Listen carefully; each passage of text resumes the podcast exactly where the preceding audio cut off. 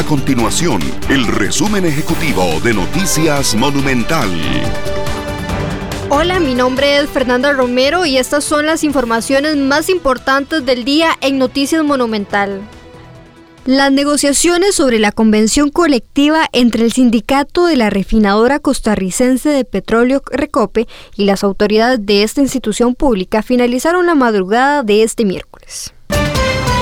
El sindicato de la Asociación de Profesores de Segunda Enseñanza APSE denunció una serie de aspectos que afectarán el inicio del curso lectivo 2021.